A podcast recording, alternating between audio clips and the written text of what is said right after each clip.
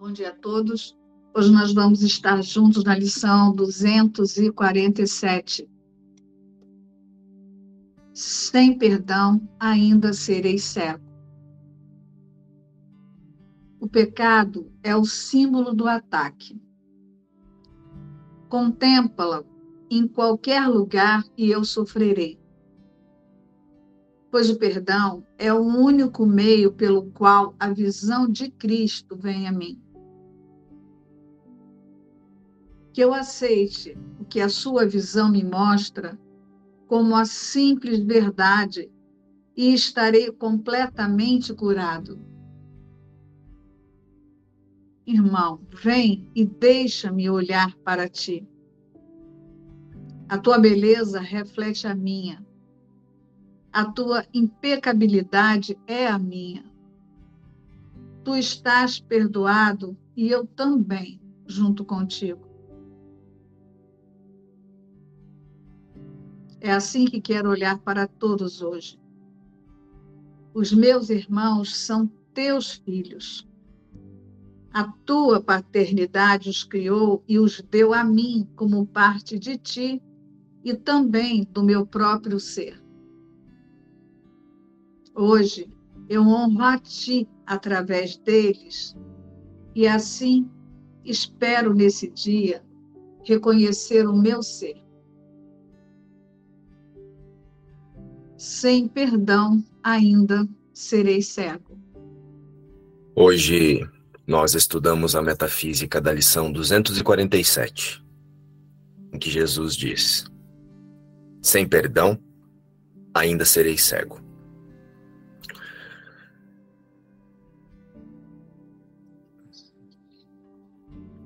Sem perdão ainda serei cego. Prestem atenção nessa declaração, em que Jesus ele diz diretamente, objetivamente, qual é a nossa única e verdadeira meta a partir do despertar para uma única realidade, a de Deus. Jesus diz assim: o pecado, ele usa na linha de prática, ele diz que o pecado e é a separação, é o símbolo do ataque. Percebendo ele em qualquer, em qualquer lugar eu sofrerei. Mas por que que eu sofrerei? Se eu percebo a separação em qualquer lugar, se eu olho e percebo alguém fazendo alguma coisa para mim, primeiro eu preciso perceber um aqui, né?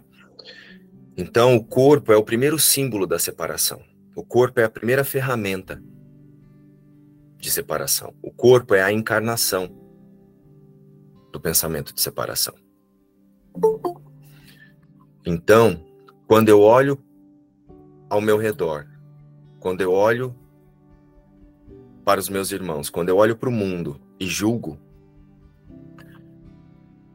eu vou usar a percepção equivocada para definir a minha existência. Então, o pecado é o símbolo da separação, é o símbolo do ataque. E percebendo ele em qualquer lugar, eu sofrerei com as minhas próprias interpretações guiadas pelas vontades das minhas crenças de indivíduo.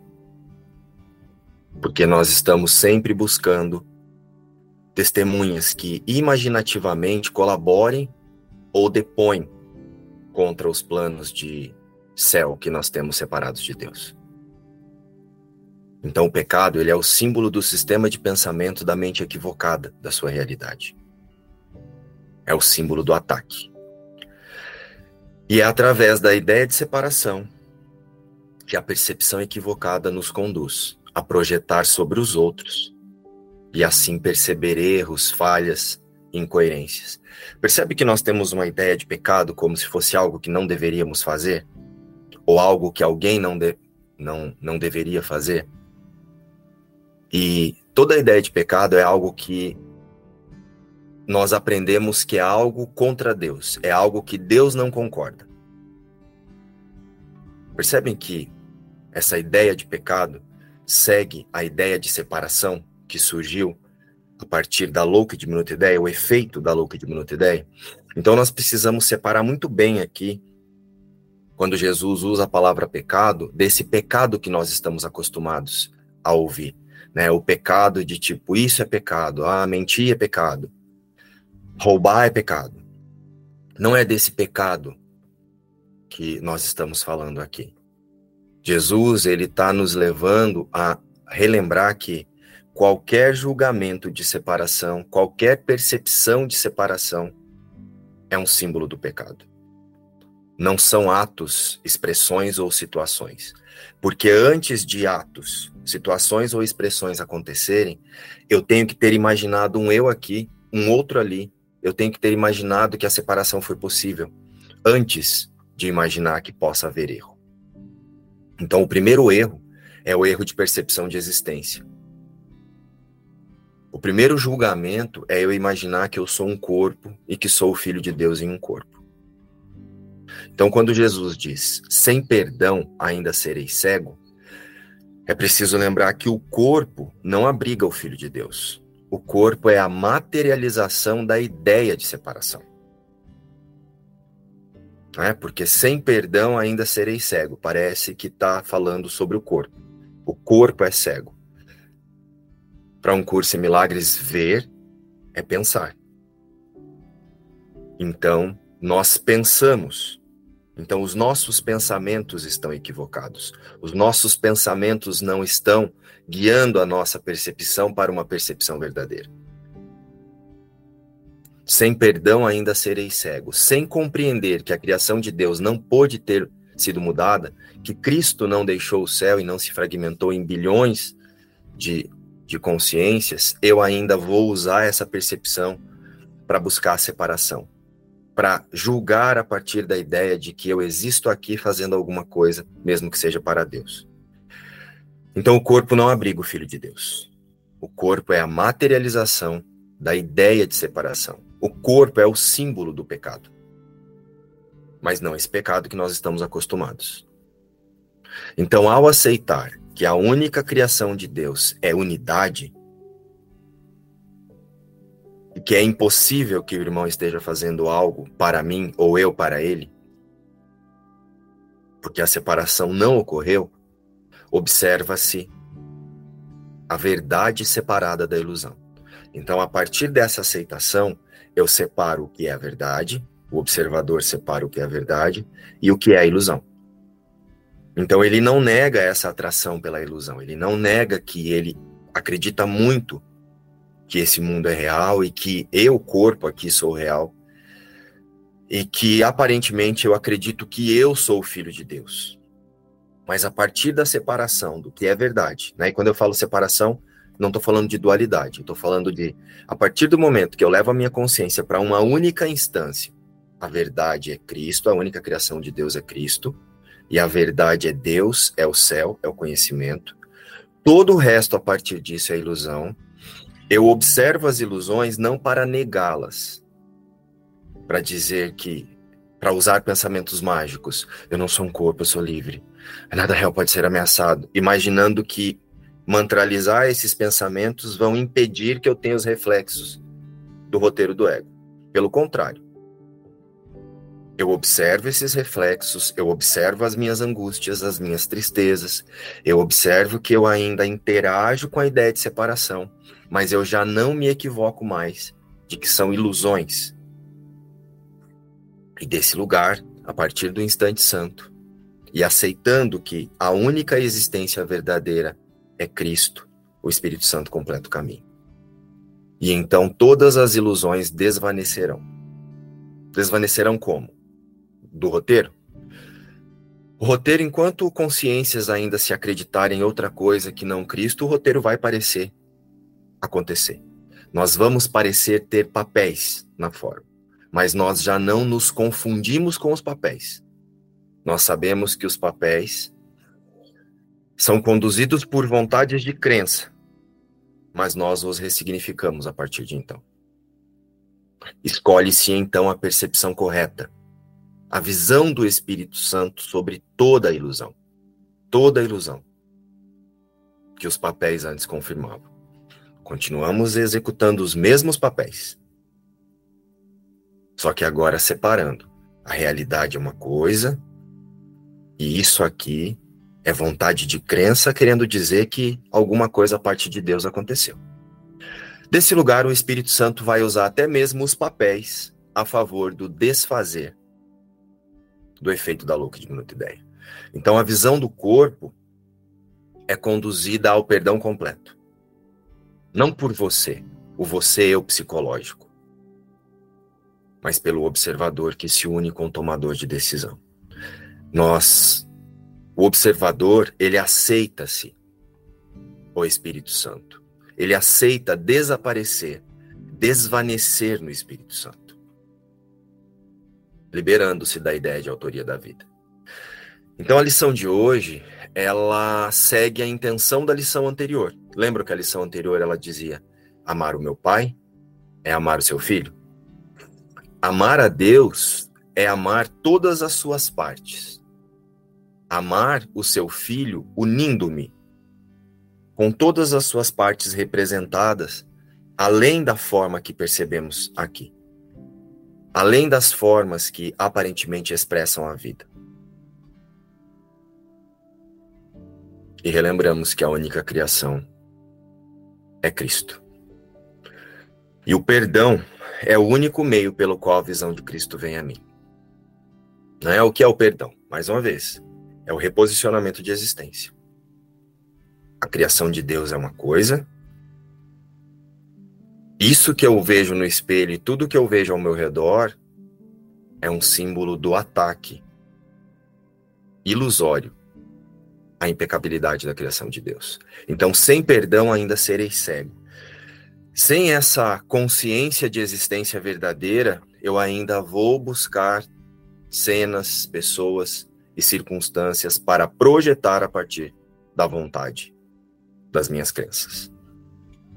Então, quando Jesus traz a tua paternidade os criou e os deu a mim como parte de ti e também do meu próprio ser, aqui Jesus ele não está santificando os separados querendo dizer que agora o irmão em forma de corpo é uma bênção.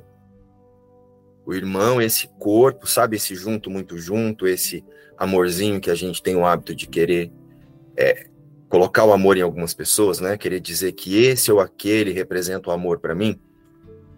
Não é disso que Jesus está dizendo aqui. Ele está simbolizando a unidade da criação de Deus em única instância, no fluxo da mente compartilhada na totalidade. E nós temos o hábito, equivocadamente, quando nós ainda, principalmente quando nós chegamos, né, nos estudos de um curso em milagres, que nós percebemos algumas pessoas que falam aparentemente para nós de forma muito inspiradas, o que, que nós fazemos? Nós pensamos que nós estamos sentindo amor a partir daquele corpo, daquela pessoa. Já aconteceu isso com vocês? Mas não é isso. Jesus está nos ensinando a ir além daquele corpo, além das palavras, e olhar para aquela imagem, para tudo que ela está dizendo, para descansar na certeza que só a criação de Deus é real. Então, quando Jesus traz aqui que a tua paternidade os criou e os deu a mim, Jesus está usando um símbolo para dizer que é impossível ser separado. É impossível ter um eu aqui e um professor de um curso Milagres ali. Né? É por isso que eu digo sempre que eu não, eu não vejo um professor de um curso Milagres. Todos somos trabalhadores de milagres e somos professores e alunos o tempo todo. Não há um professor. O professor é o Espírito Santo. Se quisermos chamar alguém de professor, é o Espírito Santo. Nós, a partir do Espírito Santo, por aceitar a percepção verdadeira, somos trabalhadores de milagres. Mas a nossa sensação de pequenez faz com que nós busquemos um professor ali, um professor aqui, esse fala através do amor, esse fala através do ego. E eu não vejo que eu não estou fazendo o que Jesus está dizendo aqui. Porque, como eu disse ontem, para eu perceber um ego ali, eu preciso antes ter me identificado como um ego aqui. Se só há unidade, né? E a consciência alinhada com o Espírito Santo, ela só vai ver a unidade além de tudo. Não é verdade? Não que eu não vá perceber um irmão tentando contar para mim que ele é alguma coisa que ele não é. E eu posso interagir com ele, convidando com que ele olhe para a metafísica de um curso de milagres, mas lembrando que não há erro, não tem erro na expressão, nessa expressão e acerto naquela. Todos têm a mesma meta: relembrar-se a única criação de Deus. Só que nós, ainda dentro do nosso sistema de pensamento equivocado e, e nos imaginando autores da vida, nós temos uma ânsia por atacar tudo aquilo que não colabora para nossa vontade de existir, mesmo usando as mensagens de um curso em milagres só como pensamentos mágicos. Né? Então eu quero continuar usando essas mensagens para eu me sentir um corpo. Eu quero continuar usando essas declarações para eu ficar imaginando que eu estou numa evolução espiritual. E aí, se alguém chega e fala que, ó, Jesus diz que não há evolução espiritual, Jesus diz que o espírito é perfeito, completo, curado e íntegro. Então significa que esse que está aqui, ele precisa lembrar que vai ser desfeito junto com a ilusão. Ah, mas aí, meu Deus do céu, a casa cai. Ou se cai. Né? As pessoas elas têm dificuldade de se inspirar na devoção do outro. Porque a devoção do outro, se ela não está alinhada com quem ela é de verdade, faz com que ela se sinta pequena, como se ela não conseguisse decidir pela mesma devoção, sendo que todos estão sempre no mesmo lugar. Estão compreendendo o que eu estou trazendo aqui? É muito importante observar esse ranço que nós temos de pessoas que decidem experienciar e decidem mesmo pela metafísica. Quando nós queremos defender os nossos pensamentos, a gente fica vendo o problema lá. Estão sentindo aí? E desse lugar nós esquecemos que ninguém pode errar e ninguém pode acertar, porque ninguém nunca existiu. Percebem a sutileza que a mente intelectualizada usa para parecer que está perdoando e não está?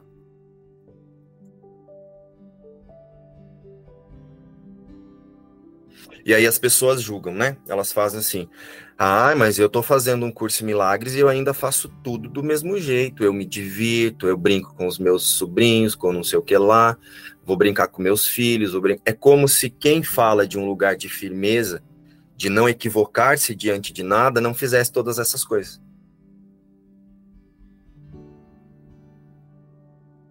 E o que é isso? é o ressentimento. Porque eu ainda quero aqui essas coisas, eu ainda estou muito apegado, mas eu não quero assumir. Então o problema é o outro, que parece que já soltou os apegos. E aí é quando eu começo. Ah, mas aquilo ali é o ego espiritualizado. Ah, não, isso aqui. Ai, não. Isso aqui. Não, Jesus não fala isso. Jesus fala de unidade o tempo todo e você fica tentando usar a unidade para promover a separação. Tá claro isso? É muito importante vocês observarem o quanto vocês se ressentem de pessoas que dizem que a prática delas é assim ou é assado. Quanto vocês saem julgando as práticas dos outros? E aí pensa, você se coloca num lugar de que você entendeu, mas não entendeu não. Porque se tivesse entendido, teria entendido que é unidade que não tem como o irmão estar tá representando nada para você que não seja Cristo. Você está decidindo ver outra coisa ali. Não estou dizendo não perceber que o irmão está querendo te dizer que é outra coisa. Que ele está querendo dizer para você que ele é um corpo espiritualizado agora. Não estou dizendo sobre isso. Mas aqui na sua percepção, a correção verdadeira já aconteceu. Isso é impossível de estar acontecendo. E aí você vai ser inspirado a falar o que tiver que falar, ou às vezes não falar. Então é muito importante para entender o papel do perdão.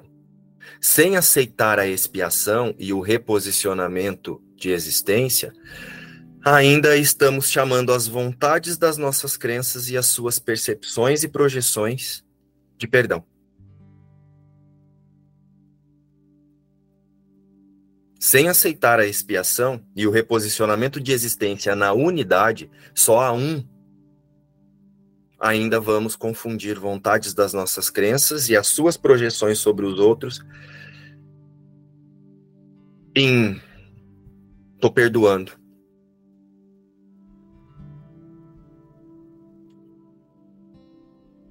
É bem importante ficar atento a isso.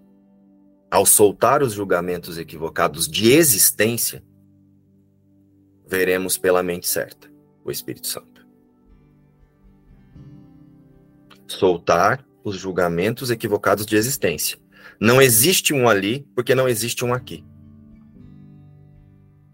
Ao contrário disso, confunde-se o corpo, que é a morte, que é a própria expressão da morte com a vida, e o prazer e a satisfação de uma autoria ilusória de vida com a paz. Sem perdão, ainda serei cego. Eu estou cego à verdade da única realidade quando eu estou com a mente nesse lugar. Ao julgar qualquer parte na forma, exclui-se a si próprio da unidade.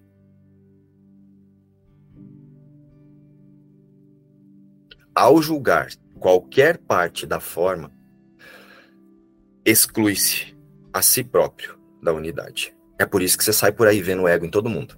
Ego espiritualizado, ah, essa aqui é a crença de escassez, aquela ali é a crença de rejeição. Ah, não, ah, minha vizinha tá namorando um cara que faz assim. Ah, ela é, tem crença na rejeição.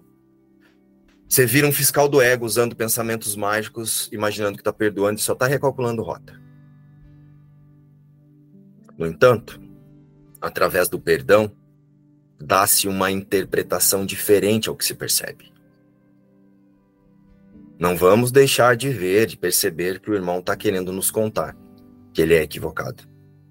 Mas se eu não me percebo de forma existencial equivocada, se eu não me percebo equivocado da minha existência, eu vou interagir e saber que aquilo ali é impossível. E aqui na forma vai ser dito ou não dito o que for preciso.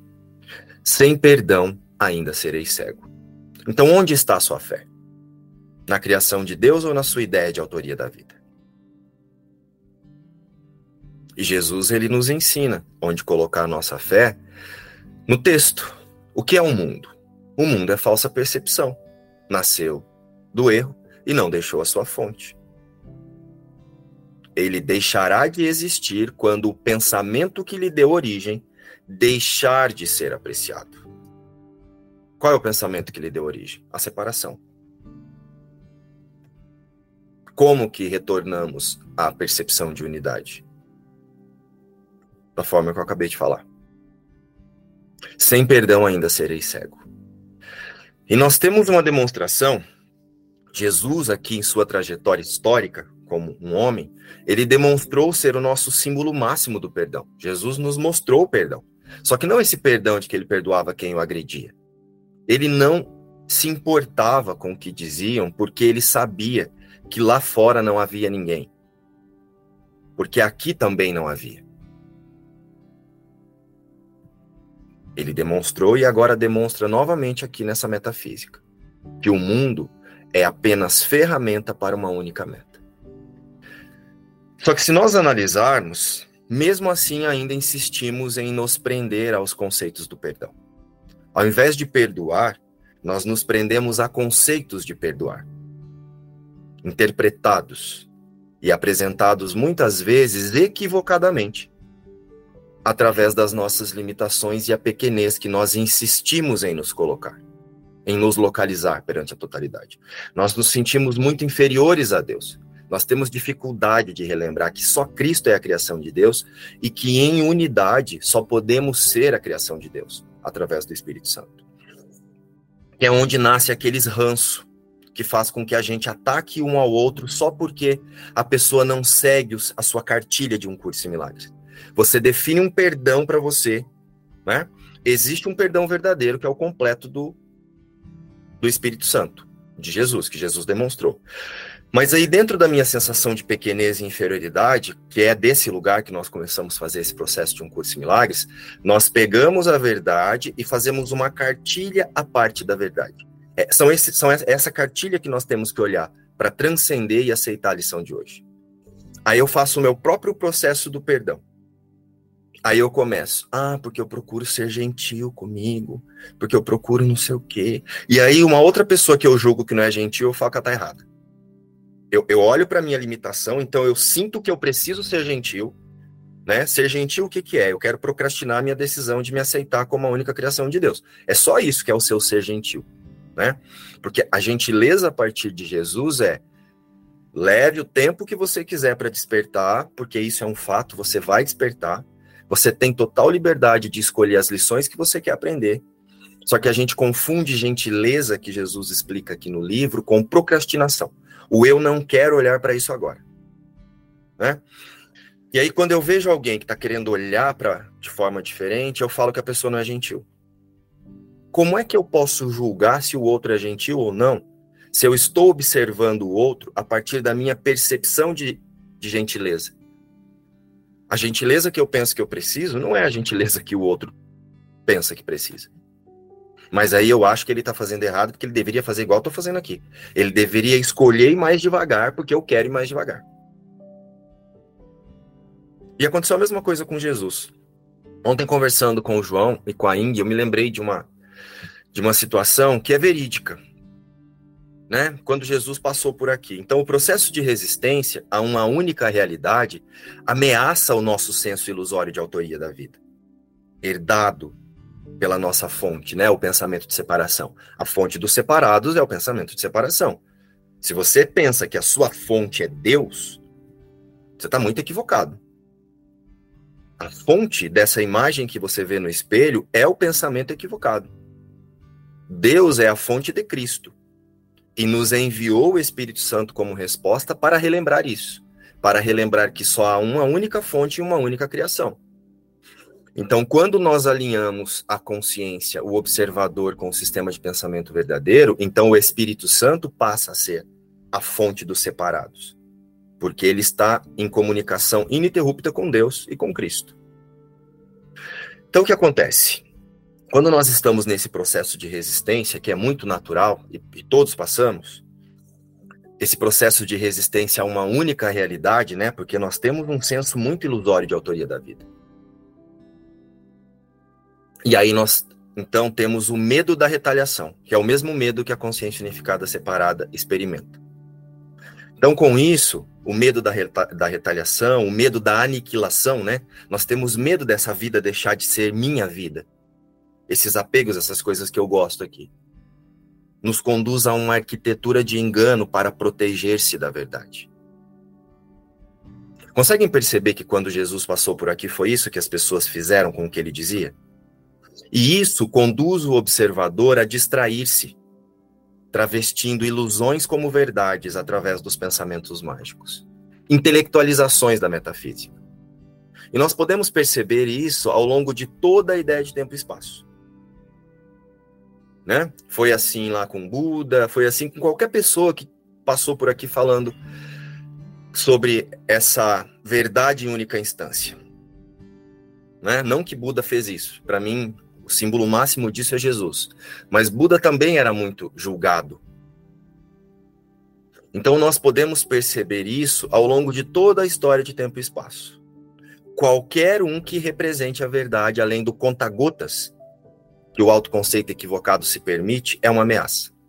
Quer ver só? Vamos observar a história de Jesus. Quando Jesus ele foi acusado pelos sacerdotes judeus lá, é, perante Pilatos, o que era o governador da Judéia, não me lembro bem, faz tempo que eu estudei sobre isso. Então, Pilatos foi lá e interrogou Jesus, e ele percebeu que, tipo, não tinha muito motivo ali para condenar Jesus.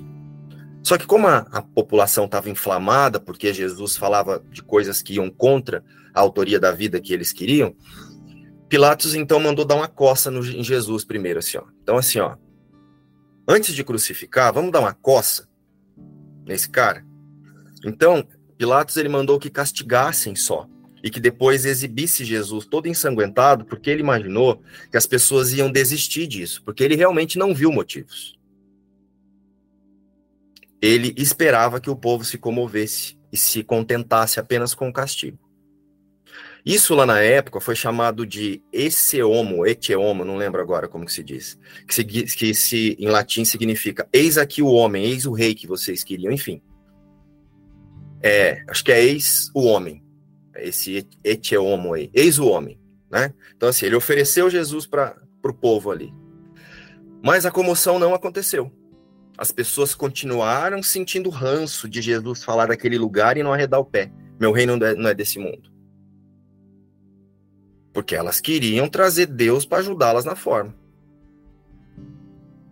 Então, sentindo-se encurralado, né? Porque ele tinha preocupação com o governo dele ali, com o último recurso, ele mandou que trouxesse um cara chamado Barrabás, que era um assassino daqueles mais perigosos, e apresentou o Barrabás ali junto com Jesus e falou para o pessoal escolher quem que ia para a crucificação: Barrabás ou Jesus.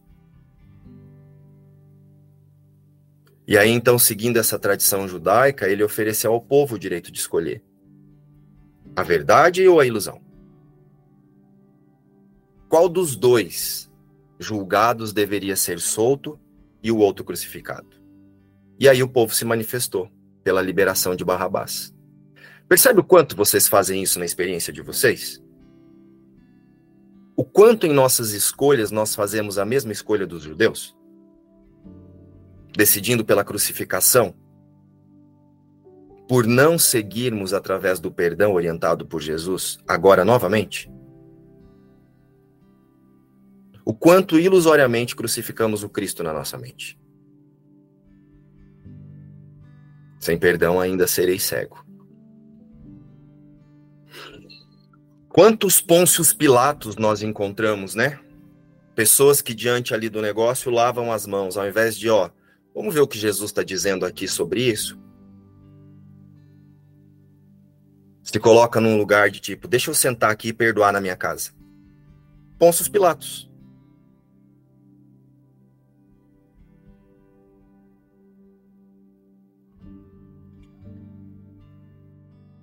Tá fazendo sentido essa historinha para vocês?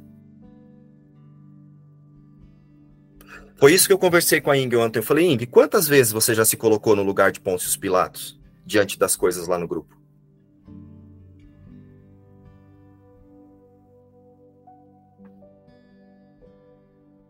Isso foi uma conversa minha e com ela, porque eu observo isso aqui em mim também.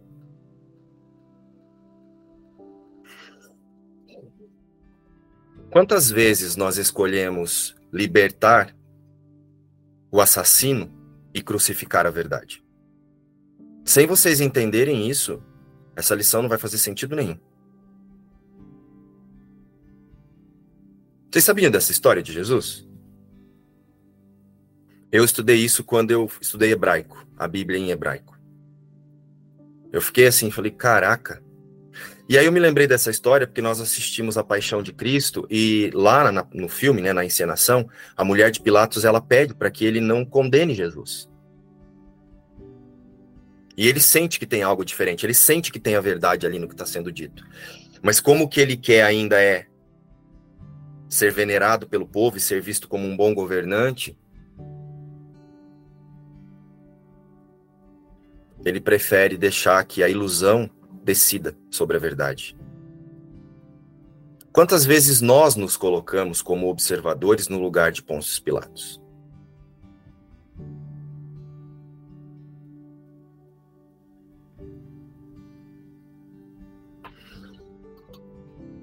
Sem perdão ainda serei cego.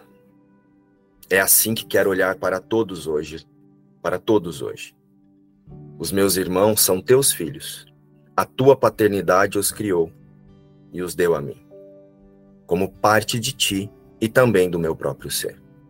Hoje eu honro a ti através deles e assim espero neste dia reconhecer o meu ser.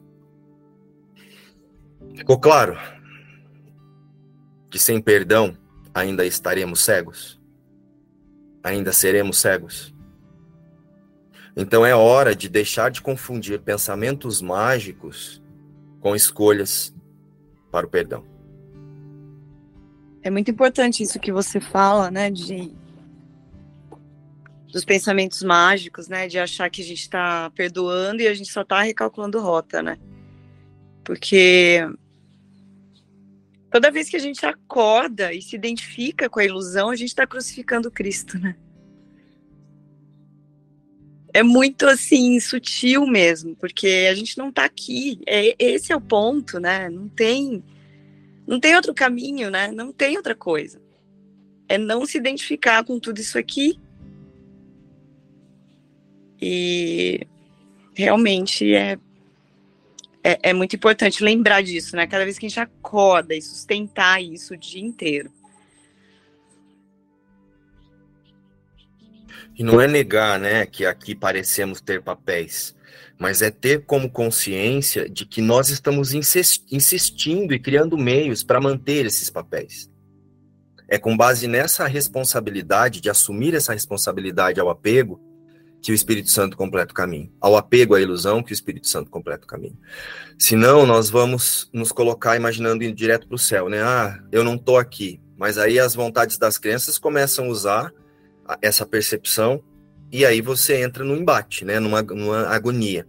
O descansar do perdão está em você saber que aparentemente tem alguma coisa que está insistindo para dizer que é alguma coisa a parte de Deus, então assumimos a responsabilidade, né, de olha eu, olha eu observador aqui, querendo usar isso para me sentir separado de Deus. Mas imediatamente eu relembro, a verdade é uma coisa, isso são só ilusões. E o Espírito Santo então completa o caminho.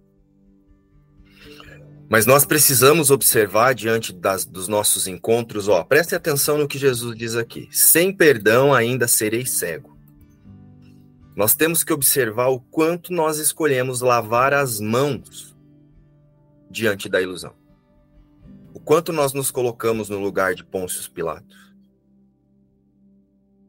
O quanto o observador se coloca nesse lugar. Seja nos nossos relacionamentos, seja sozinho, quando estamos fazendo as nossas escolhas.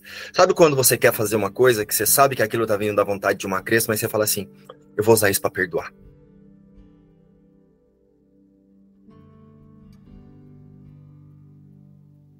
Você não vê que o que está sendo confirmado ali é o apego. Eu gosto muito disso, eu quero muito isso, isso tem um significado muito grande para mim. Então agora eu trago um pensamento mágico que fala: Jesus fala que a mudança não é um comportamento, então eu posso fazer isso e eu uso isso para perdoar. Não que você não possa fazer isso. Você pode fazer a mesma coisa, só que assim, olha o quanto eu sou apegado nisso. Olha o quanto eu dou um significado a isso. Olha o quanto eu acho que eu vou sentir satisfação fazendo isso. É essa honestidade que a gente precisa começar a praticar para deixar de ser cego. E aí, a partir disso, escolher o que é melhor para sua prática em cada momento. Ir, não ir, isso aí, aí no comportamento realmente não importa.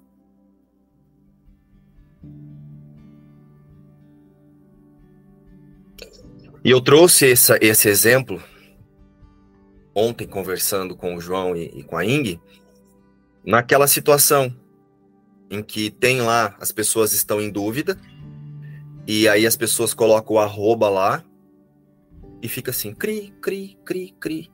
Aí eu sento no meu sofá e fico perdoando. Olha eu me colocando no lugar de Pôncio Pilatos e escolhendo um Barrabás aqui, ó. Deixando o povo escolher o Barrabás. Só que quem quer proteger o que pensa vai fazer de tudo para não entender o que eu estou dizendo aqui.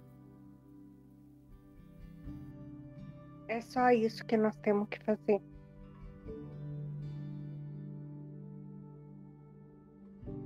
E se eu não saio de casa e pego o celular e vejo imagens, eu posso praticar no celular mesmo. Coisas que a gente vê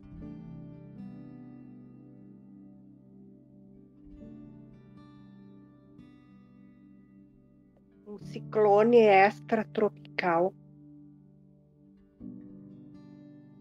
que a gente sabe muito bem o que significa.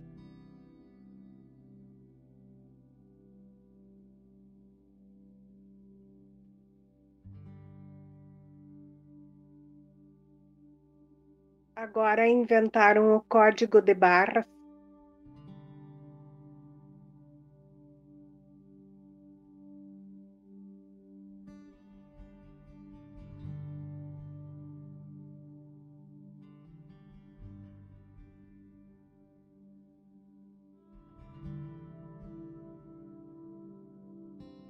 É tudo campo para uma ferramenta só.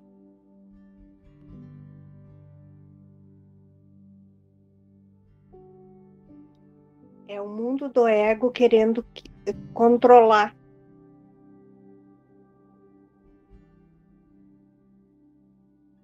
Mas nós já sabemos o outro jeito.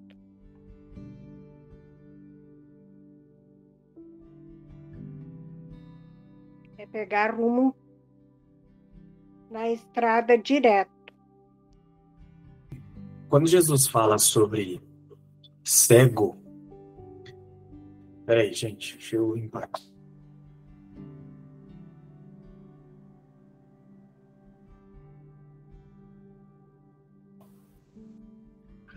Quando Jesus fala sobre ainda serei cego, a gente pensar nisso aqui de, de uma maneira prática, sabe quando você está nessa sensação de que não estou entendendo o que o Márcio está falando, não estou entendendo isso aqui que Jesus está falando nessa parte do livro, nessa lição. Não entendo o que essa pessoa fala, sei lá. Né? É, cegueira é confusão, cegueira é falta de compreensão. É, ele diz aqui, ó, que eu aceite o que a sua visão me mostra como a simples verdade. Então, qual é o contrário de cegueira? Ver. Você está vendo algo. Quando você realmente está vendo algo, significa que você está compreendendo aquilo. Então você sabe o que é. E saber é sempre uma sensação de certeza, de um lugar de não separação. É uma certeza da unidade. Quando você vê, você tem certeza, você não duvida tem força e tem compreensão. Quando você está cego, tem confusão, tem não entendimento, tem dúvida, tem uma pulguinha atrás da orelha. Você fica com o pé atrás, você fica recuado com medo. Isso é cegueira, confusão. É? Então, quando você não está entendendo alguma coisa, quando alguma coisa está complicada para você, alguma situação, por exemplo, na rotina, sei lá, eu tenho um problema com o filho, eu tenho um problema com a mãe, eu tenho um problema com isso, problema com aquilo. E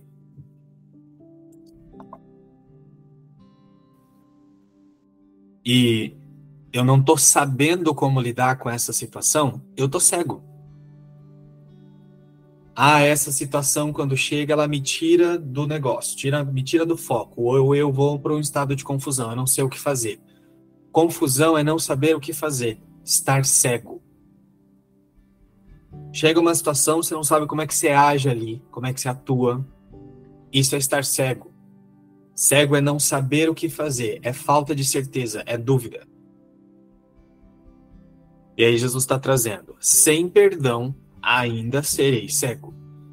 Então, toda vez que você está lidando com uma situação que você tem uma pulguinha atrás da orelha, que você não sabe como é que você faz, que você não sabe como é que eu atuo aqui, ou que você fica em estado de confusão, desespero, foi porque você primeiro fez uma interpretação, você não perdoou.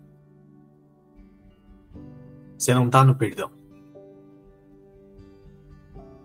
Né? Então, assim, a primeira frase dessa aqui do, do parágrafo 1, ele está dizendo: o pecado é o símbolo do ataque.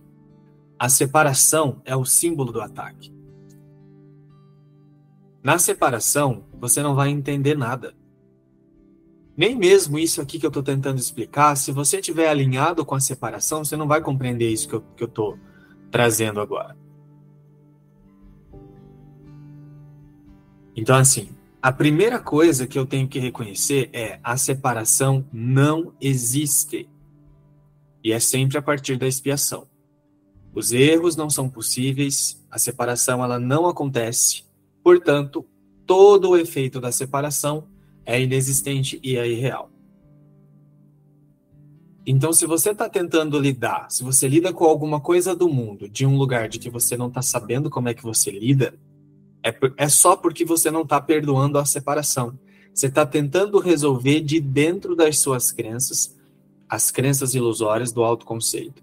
E como tudo isso surgiu da separação, e a separação é uma negação do conhecimento, que é o saber, se você está reagindo com confusão a alguma coisa aqui, é porque você está dentro da separação. Você não está perdoando a separação. Você não está aceitando a visão a partir da expiação. Então, toda vez que você está lidando com alguma situação aqui, que você não tem clareza, que tem confusão, que você não sabe o que você faz, que você se desespera, você está num estado cego. Não saber o que fazer é cegueira. Mas por que que está acontecendo isso? Porque você não está olhando para a expiação, para certeza de que não existe separação. Ou seja, você não está perdoando. Então, a primeira coisa que ele está dizendo aqui, ó, o pecado é o símbolo do ataque. A separação é o símbolo do ataque. Se você estiver vendo separação, a sua demonstração diante da, das ilusões, ela vai ser sempre um estado de, de você não sabe o que você faz. Então, a primeira coisa que eu preciso aceitar é não há separação. Quando eu descanso realmente nesse lugar, quando eu descanso realmente nesse lugar, na certeza de que nunca houve separação, eu tô me, me alinhando com o perdão completo. Através da confiança, eu tô me, me alinhando com o perdão completo. Com a certeza, né? Com, com a ausência de dúvida. Não entra dúvida nesse lugar. E aí sim, e aí eu vou saber, eu vou, eu vou aceitar a visão que me mostra como a simples verdade e estarei completamente curado. Então eu vou saber como é que eu lido com essas ilusões aqui enquanto parece que elas estão na minha frente.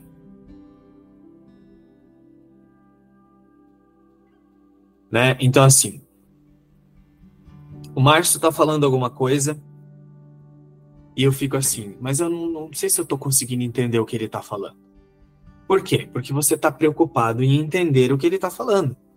Se você tenta entender o que ele está falando, você já está na falta. Se você você está na separação. Se você está na separação, você está cego. Como é que você vai entender o que ele está falando dentro desse lugar? Não funciona. Por isso que muitas pessoas passam anos estudando um curso em milagres e não, não acessam experiências, não, não, as experiências ou não compreendem o que Jesus está falando. Porque é um livro para eu aceitar que a separação não existe, aceitar isso. É, então, às vezes, eu faço as lições uma vez, duas vezes, três vezes, quatro vezes e vou. E aí eu não, não, não sinto aquilo ou ainda fico entrando em estados de medo, porque eu só não estou aceitando a resposta. Ou seja, eu já vou ler o livro de dentro da separação. Como é que eu vou compreender a experiência do livro se eu fico alinhado com a separação que o livro está tá me dizendo que, que não existe? Então não há compreensão de dentro da separação. Dentro da separação, eu ainda sou cego. Se eu sou cego, como é que eu vou compreender alguma coisa?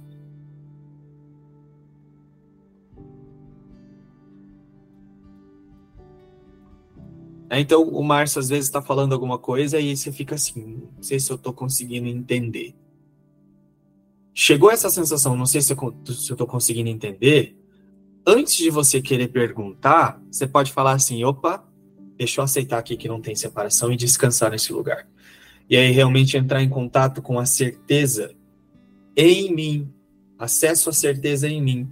E aí desse lugar eu vou compreender o que ele está falando. Porque eu me aliei me, me alinho com ele na igualdade. Que às vezes ele está falando uma coisa de um lugar que é totalmente de dentro da verdade. Então, como é que eu não, como é que eu vou compreender a verdade se eu estiver dentro da ilusão?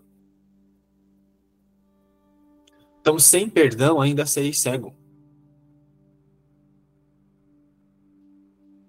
Então, se você entra nessa reunião e você sai daqui numa sensação de que nada fez sentido ou não bateu, sei lá, não sentiu, foi porque você estava nessa reunião dentro da separação. Se você sente a necessidade de ficar lendo mais o livro, sei lá, e aí você não entende nada, é porque você está lendo o livro de dentro da separação. Você está olhando para o livro a partir das suas crenças, interpretando os símbolos que estão ali, baseado nos seus significados de dentro da separação. Como é que como é que vai haver compreensão aí? Não vai. Então, primeiro eu perdoo, depois eu compreendo. Primeiro, primeiro aceito o perdão, depois eu compreendo. E o que é aceitar o perdão?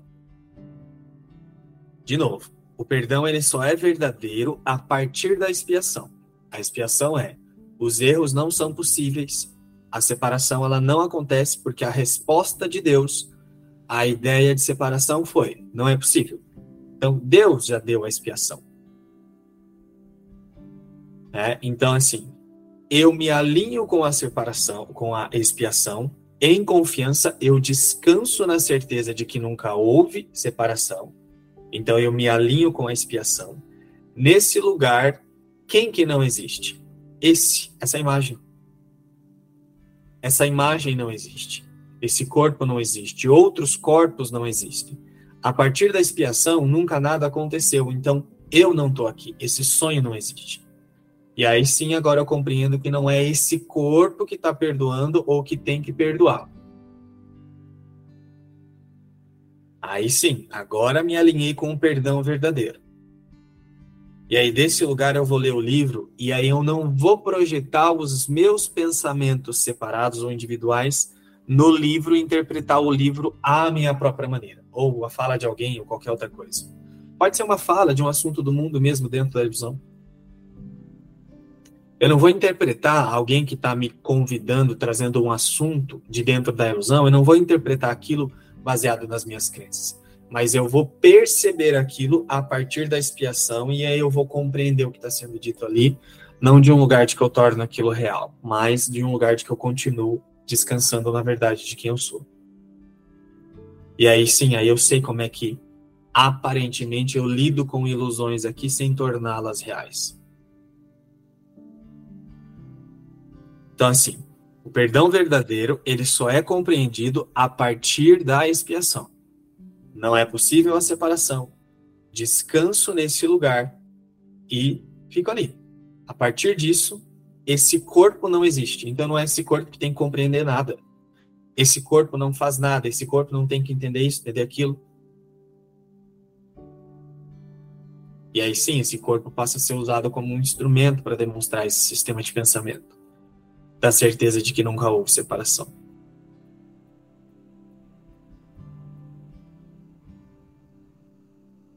O perdão é o único meio pelo qual a visão de Cristo vem a mim. Então eu não vou entender nada, eu não vou aceitar nada,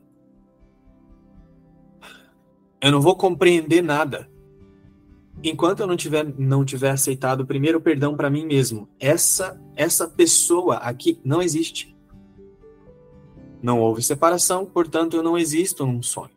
Nem mesmo num percurso em milagres, essa pessoa tá.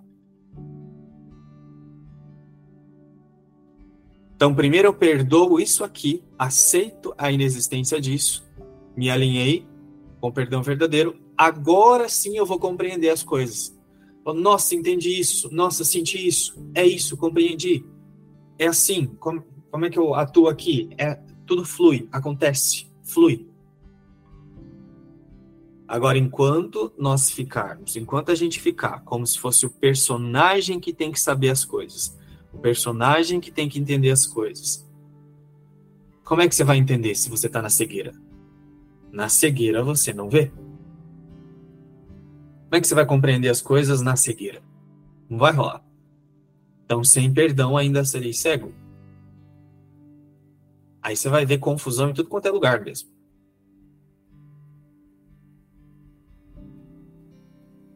Então, o perdão acontece primeiro, eu aceito o perdão aqui, a partir da expiação, descanso na expiação e passo a compreender, passo a ter certeza, passo a ter descanso.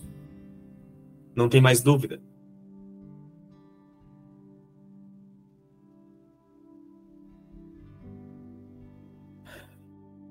E aí, desse lugar,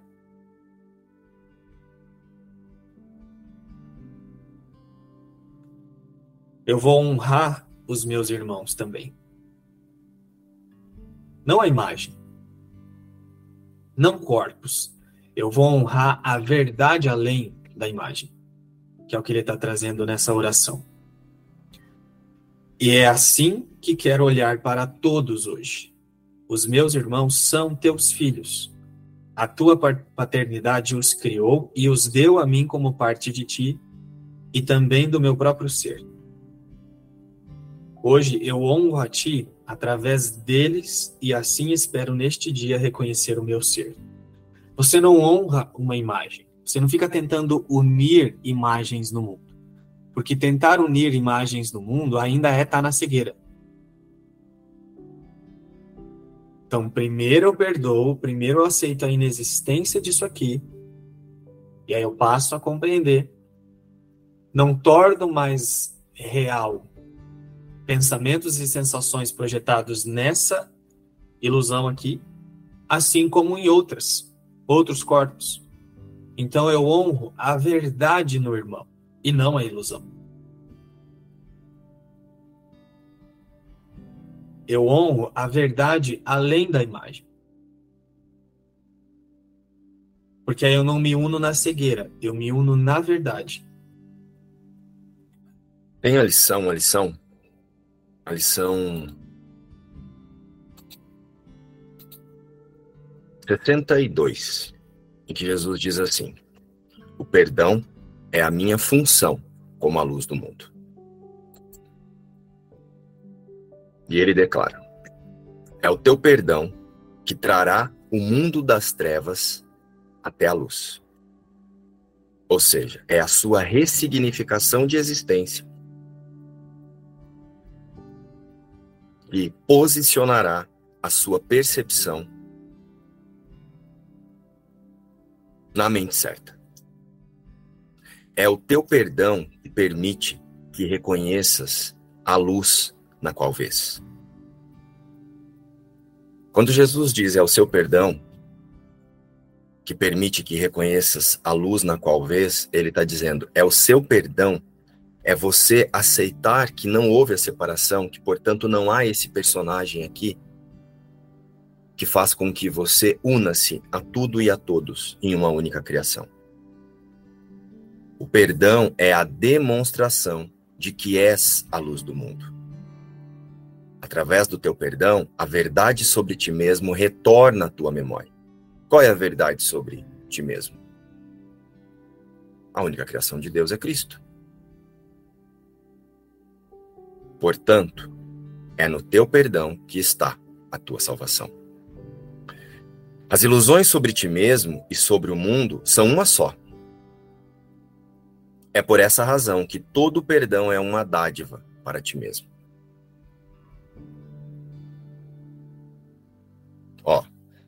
Eu imaginar que tem um eu aqui e imaginar que tem outro ali é a mesma coisa.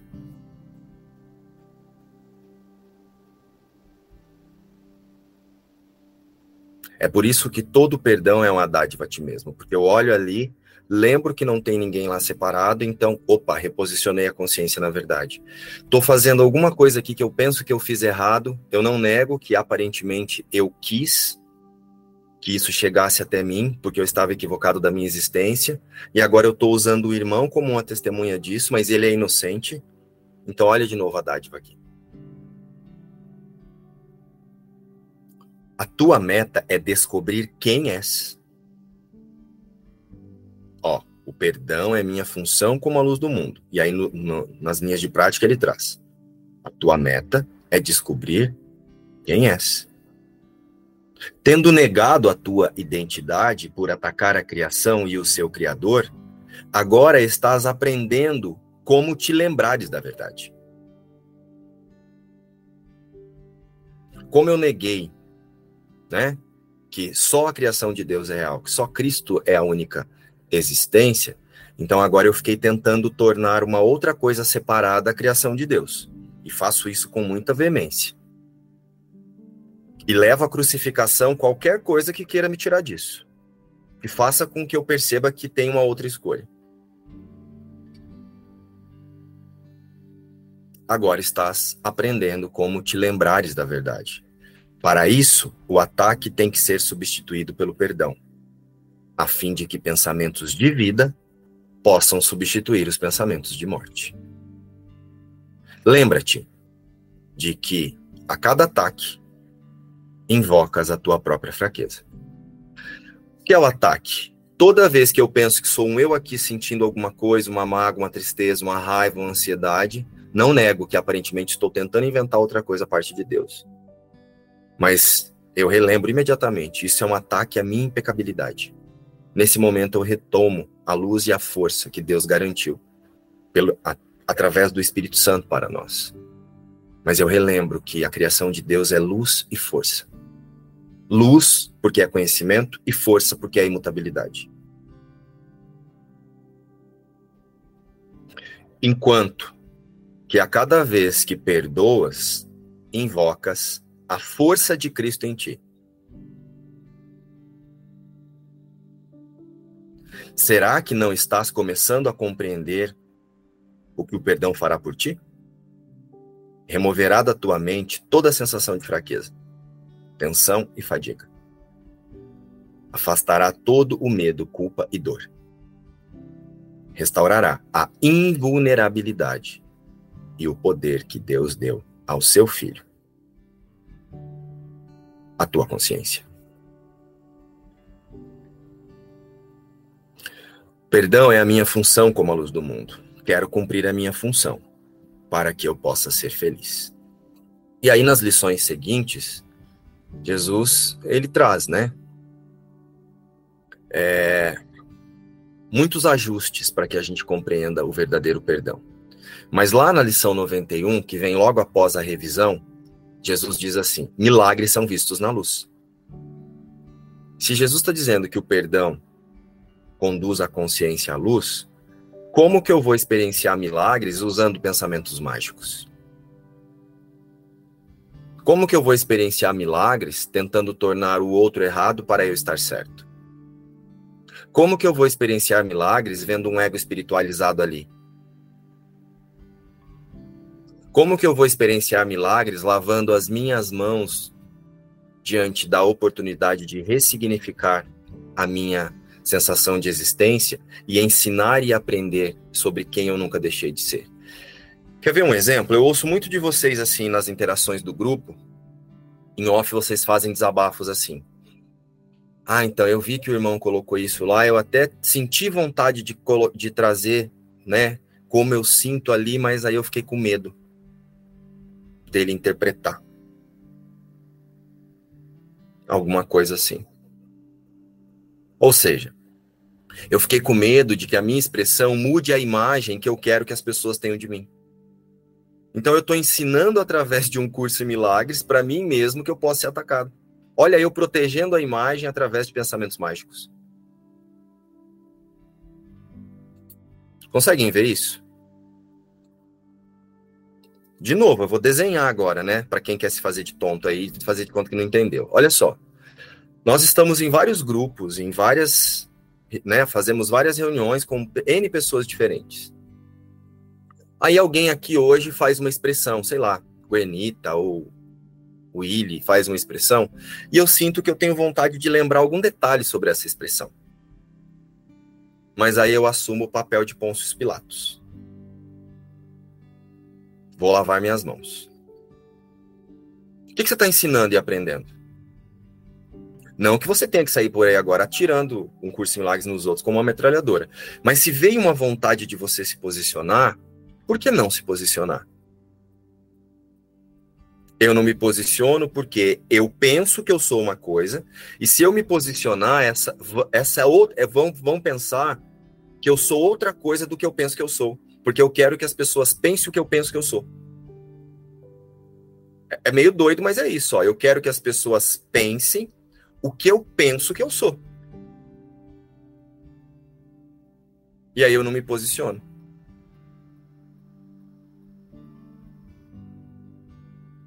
Aí eu permito que Cristo seja crucificado na consciência unificada separada.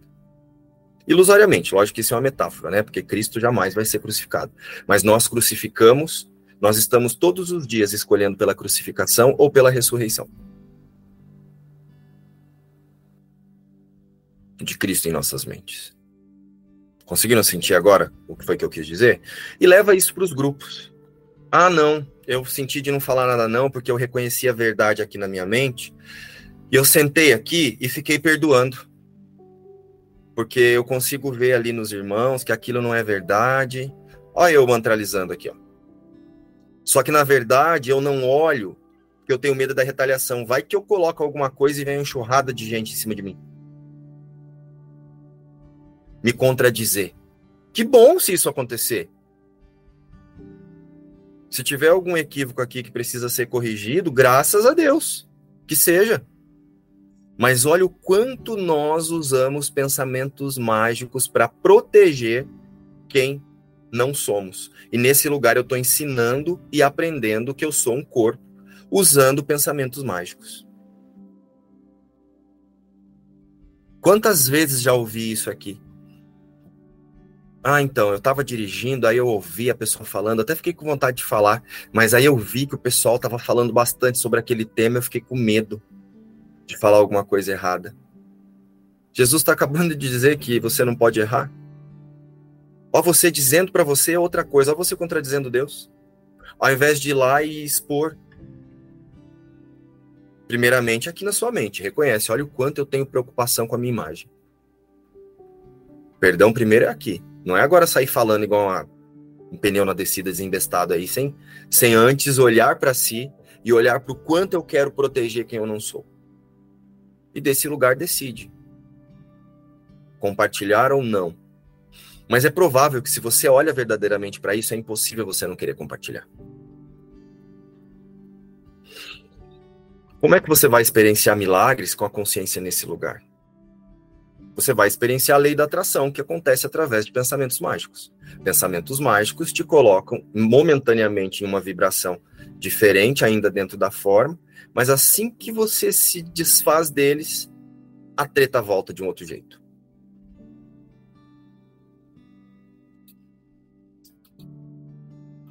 Então, o perdão é a minha função como a luz do mundo. Quero cumprir a minha função para que eu possa ser feliz.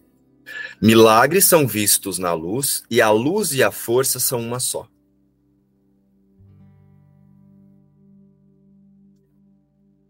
Sentiram? Milagres são vistos na luz e a luz e a força são uma só. A luz do mundo traz paz a todas as mentes através do meu perdão. Então, a luz que eu nunca deixei de ser com Deus, o, o, Espírito Santo que eu aceito como a minha nova forma de perceber tudo e todos, traz paz a todas as mentes, porque eu deixo de projetar as minhas percepções. Então, o que acontece? Eu libero aquela consciência de ser uma testemunha das minhas projeções. Então, eu não vejo mais o ataque ali, daqui para cá ou de lá para cá só a paz é verdade, porque isso que está aqui se manifestando é uma coisa totalmente inventada para contradizer Deus.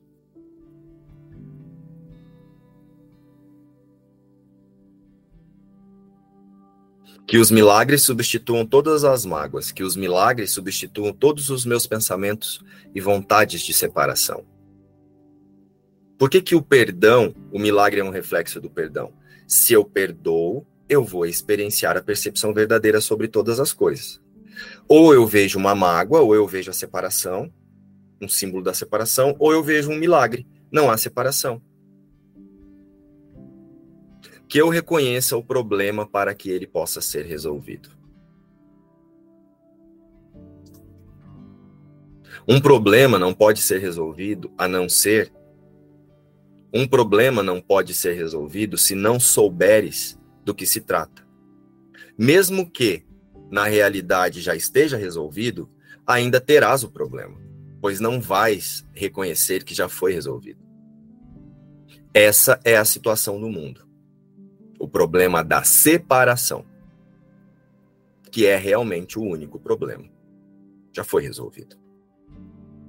No entanto, a solução não é reconhecida, porque o problema não é reconhecido.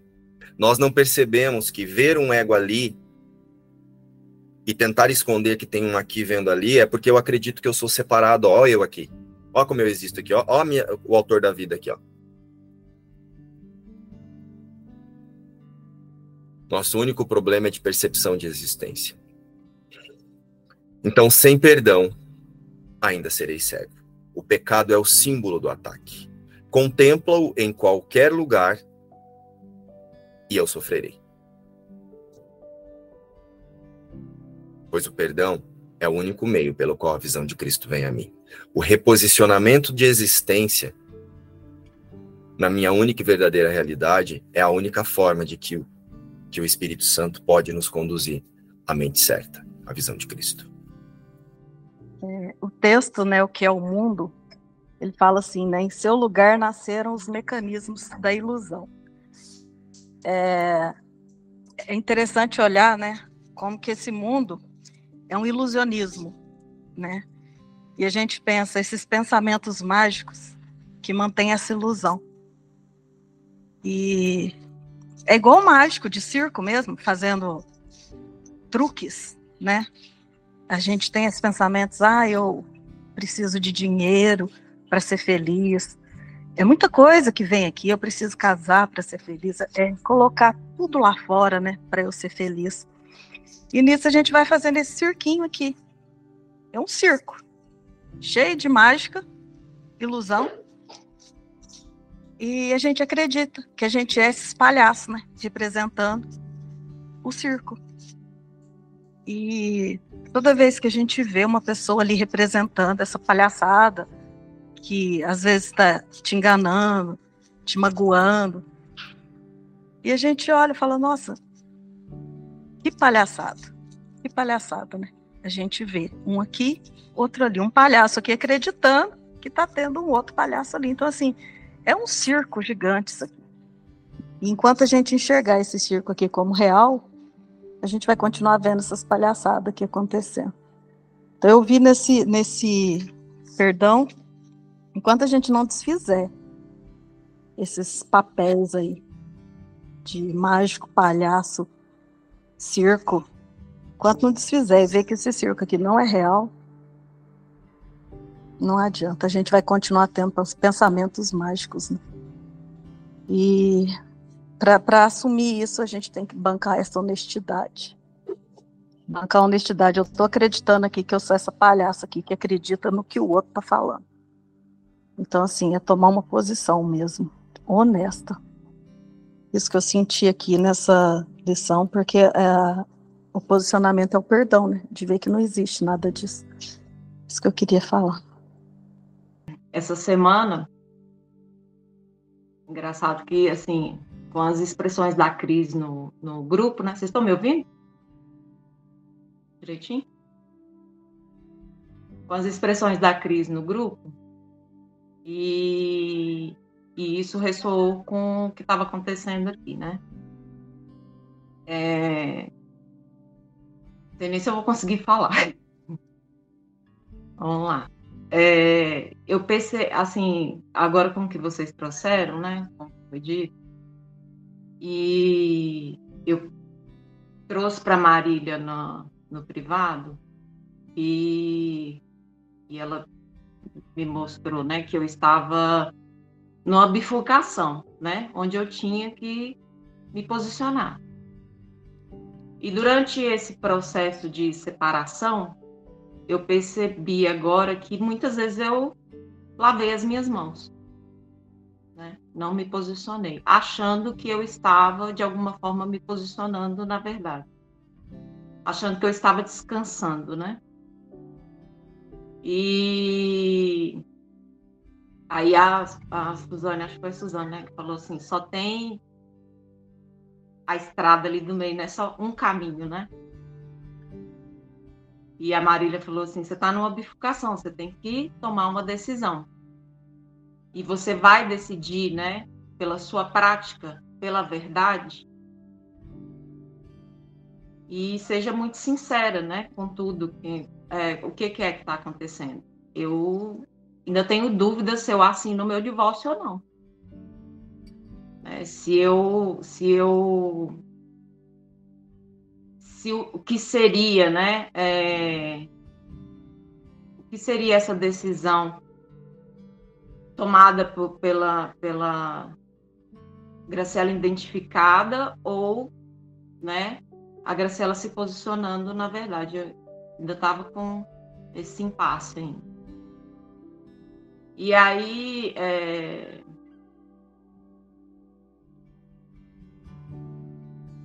o, que, que, o que, que ficou claro aqui, né? Ao, ao, ser muito honesta, né, a partir da aula que a gente teve,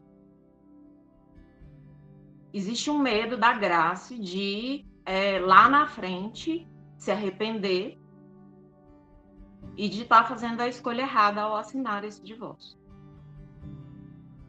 E observando tudo isso, e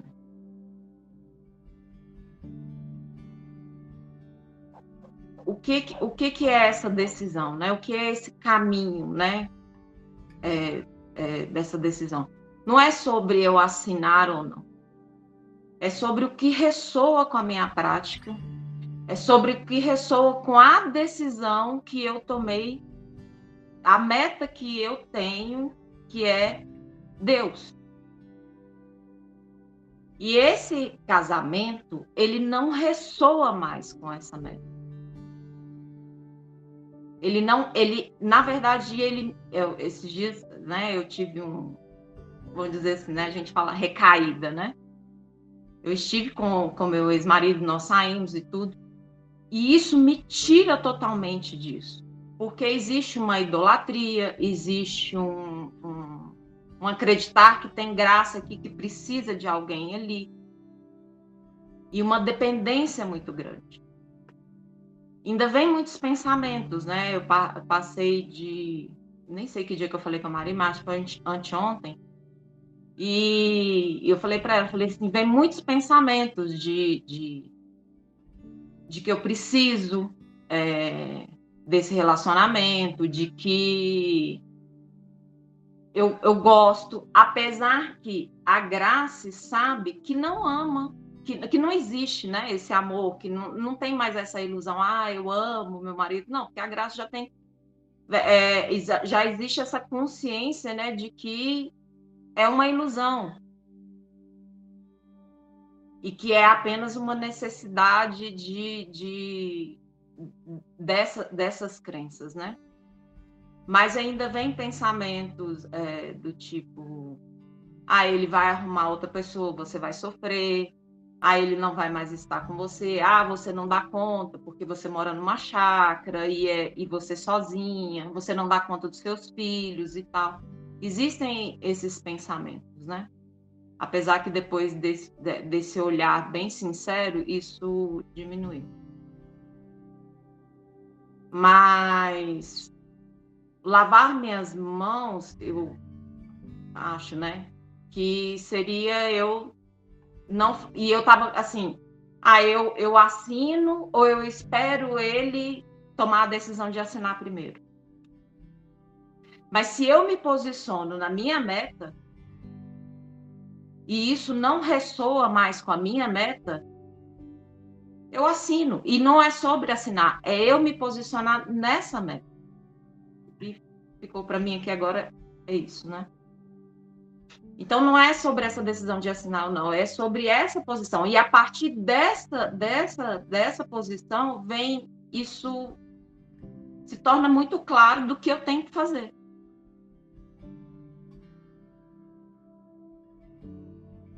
E, e, é muito claro aqui todas as vontades desse corpo, né? De, de, de estar com essa pessoa, de, de ter esse desejo e tudo. Mas existe essa. Já, já sinto essa dissociação de que isso não sou eu. De que isso não é verdade. Uma das coisas que nós precisamos compreender a partir da metafísica de um curso de milagres é assim, Grace.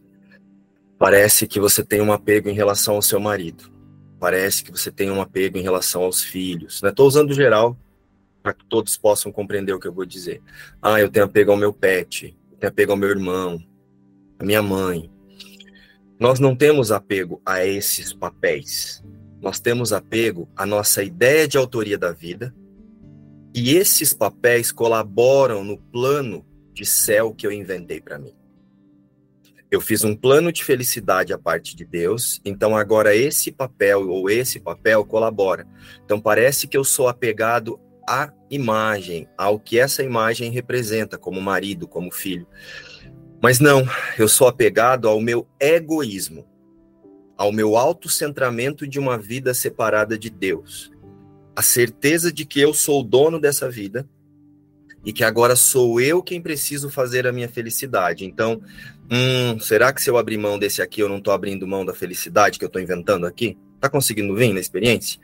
E eu percebo isso porque eu tive que olhar para isso, o quanto eu me achava autor da minha própria vida e o quanto eu usava as pessoas para que elas colaborassem no meu plano de céu, no plano de para que eu experimentasse a paz de Deus, né, que a gente imagina ter perdido. Em tudo que nós estamos fazendo é buscando a paz. Então, quando você decidiu ir lá reencontrar seu marido, que você chamou de, de recaída, nesse momento o observador ele assumiu de volta o papel de autor da vida e ele passou a buscar no cenário aspectos para que ele sentisse a paz que ele pensa ter perdido. Então, nós buscamos ferramentas para o nosso autocentramento como autor da nossa vida. E isso vai acontecendo aos poucos mesmo. Enquanto nós não aceitarmos de forma muito efetiva e dar o passo da fé de que a autoria da vida é de Deus e a vida já está completa, nós vamos fazer ter essas, esses pensamentos e eles servem para o perdão. Tá tudo bem, né? Então, assim, ó, o meu marido não colabora mais para a minha única meta. O que que está acontecendo? O que está acontecendo? Você está soltando esse papel de autora da vida e você está vendo que está tendo ali, ó, hum, será que é isso mesmo que ele representa para mim?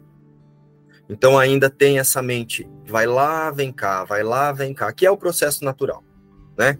Mas uma coisa nós precisamos ter certeza: sem perdão, ainda serei cego. Se eu não reposicionar minha consciência verdadeiramente na única existência, eu ainda vou me perder com essas interpretações, entendeu? E tá tudo bem. A única coisa que você precisa aceitar nesse momento, todos nós, é: nós não somos o autor da vida, por mais que tentemos e queremos. Né? Ontem, em uma conversa com uma pessoa, ela me disse assim: se ela podia me ligar, daí eu falei que sim, e aí, acho que não lembro a pergunta, assim, né? Daí eu falei sim, eu tô sempre disponível. Aí, quando a, a ligação foi atendida, a pessoa veio assim: ah, então, eu ainda não tenho. Olha como a conversa começou. Eu ainda não tenho a sua disponibilidade, porque aqui na forma eu tenho os meus papéis, né, como isso, como aquilo, e eu não estava dizendo nada sobre ela. Ó, prestem atenção como a gente tenta tornar tudo sobre a autoria da vida. Ó, eu não disse sobre ela não ter disponibilidade, eu falei que ela podia me ligar quando ela quisesse, porque eu tenho total disponibilidade. Percebe, percebe meu posicionamento? Ó como ela tornou o que eu disse sobre ela. Olha o autor da vida vindo se justificar aqui para mim, ó.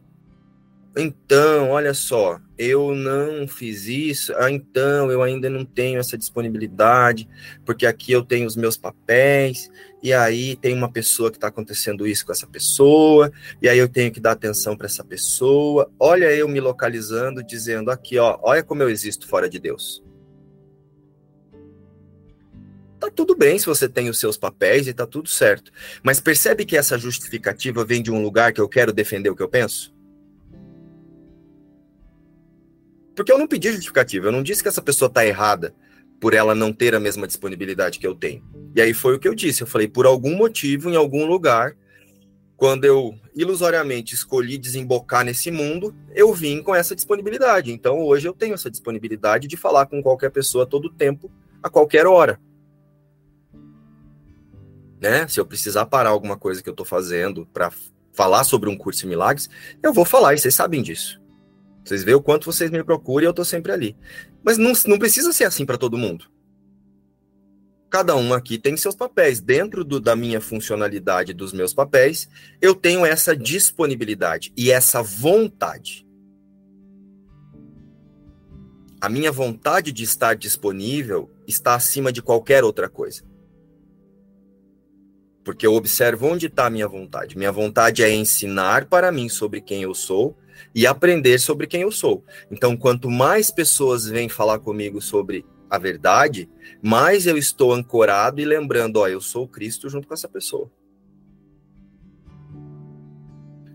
Mas essa é a prática que hoje eu tenho. Pode ser que daqui a algum tempo não seja assim.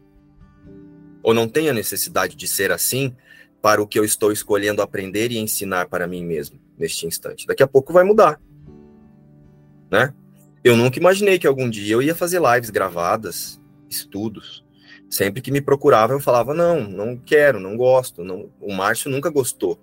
Tanto que vocês podem ver que lá no meu Instagram, eu nem tenho Instagram pessoal, eu não tenho rede social. Eu nunca gostei de muitos relacionamentos. E agora o que eu mais faço é me relacionar. Mas porque eu alinhei a minha vontade onde ela deveria, deve estar, e a partir disso, o que é necessário a cada momento vai chegar. Então, Grace, nós não temos apego às pessoas, nós temos apego à nossa ideia de ser o autor da vida.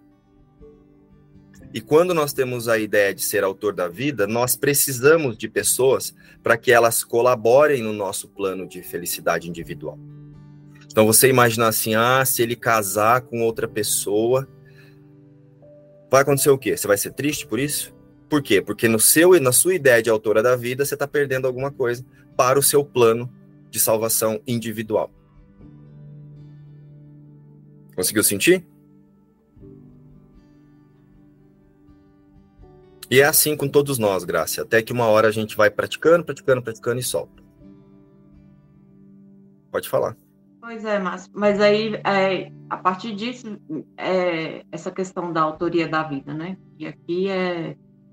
Pega no pé, né? E aí, é, essa decisão por assinar esse divórcio vem desse lugar? Não tem uma decisão que você tem que tomar na forma. Assinar esse divórcio ou não assinar é indiferente. Né? Você tem que observar o porquê que você pensa que isso pode prejudicar a vida, não a graça. Assinar esse divórcio ou não assinar colabora ou prejudica em que para a vida que você nunca deixou de ser? nada, mas de certa forma ainda me deixa presa. Porque a Marília até falou assim, porque é como se você estivesse guardando uma coisa dentro da gaveta que você vai utilizar de vez em quando. Então, você está guardando o seu. Você está guardando a sua decisão de querer controlar a sua vida. Uma vida que você imagina que você tem separado de Deus. Não é sobre assinar o divórcio. Quantas pessoas assinam o divórcio e casam novamente? Elizabeth Taylor casou duas vezes com o mesmo cara. Depois de divorciada. Para mim, permanecer é, agora, nesse momento, é, permanecer nisso, é, guardando isso na gaveta, não faz sentido. Então, uma coisa que você precisa responder para você, para sair dessa questão, é: com o que, que eu quero aprender agora? Você pode escolher aprender tanto assinando o divórcio, como não assinando o divórcio. Cada um vai trazer um aprendizado para você. Então, não é sobre assinar o divórcio. É o passo da fé. Eu escolho, eu escolho aprender não assinando e observo a minha mente para os reflexos que vêm dessa decisão e uso para o perdão. Eu escolho aprender assinando e observo a minha mente, porque os dois vão te trazer aprendizado. Assinando e não assinando, os dois vão trazer aprendizado para você. O, o, não assinar vai te trazer um aprendizado a partir dessa sensação de controle. Você está querendo controlar alguma coisa. Ou também você pode escolher assinar para controlar, como se fosse usando os pensamentos mágicos. Eu vou assinar porque daí eu vou mais rápido para o céu, porque eu deixo de achar que eu sou a graça. Você já está assinando na intenção de se livrar da graça. Percebe que você está dando realidade para a graça? Então é assim, ó, você precisa observar em relação à vida que você é com tudo e com todos, até com esse moço que você pensa que é seu marido, em relação à vida que somos com Deus, qual é a melhor decisão que eu preciso tomar agora? Entra no instante santo e deixa o Espírito Santo conduzir a sua percepção. Usa a percepção verdadeira sobre isso. Fez sentido? O assinar ou não assinar, a única coisa que define isso aí é como é que eu estou escolhendo aprender sobre quem eu sou.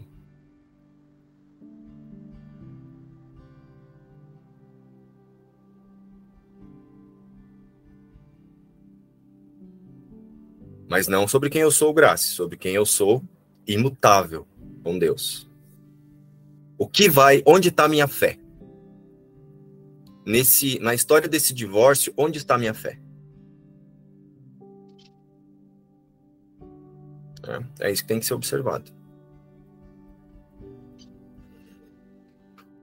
Porque sem o perdão ainda serei cego. Sem o perdão é, sem reposicionar a minha consciência na única existência, tudo vai servir para a mesma coisa, para eu achar que sou o autor da vida aqui e tenho uma vida para eu cuidar, separado de Deus que veio para mim assim é que a, a chave assim é a é a certeza e a aceitação de que não teve separação. Se não fincar o pé aí, depois não vem mais nada, sabe? Assim fica tudo meio confuso depois, né? Assim, porque você vai e volta, vai e volta. Aí você sente, você está alinhada e de repente você mergulha num, numa distração e tal. Aí quando, aí hoje, né, com, a, com a lição eu entendi isso, que primeira coisa é isso. Se não aceitar de fato, é mais complicado. Essa situação de divórcio, de casamento,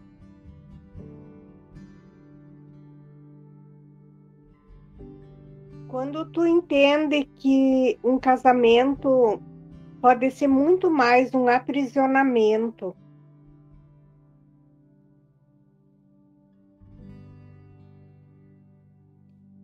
E mesmo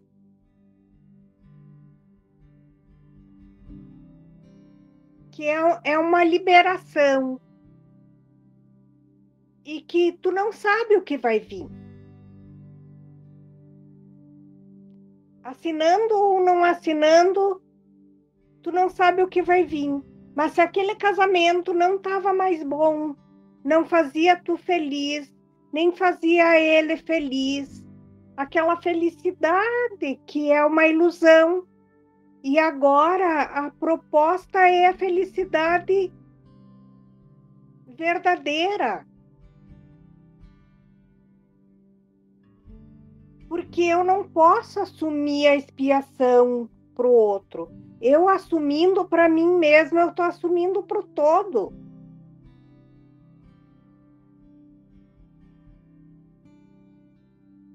É a liberação total do mundo. A imutabilidade.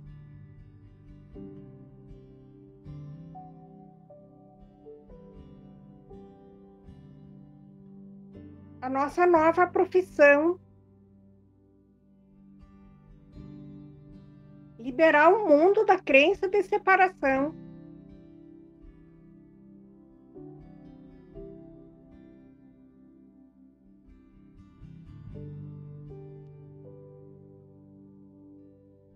Vocês entenderam quando eu falei do código de barras?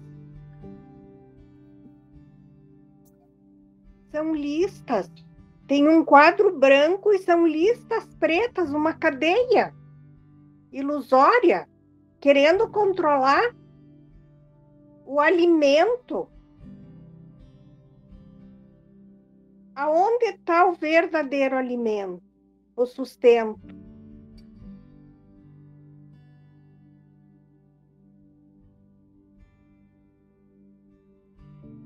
Não dá para acreditar em mais nada disso.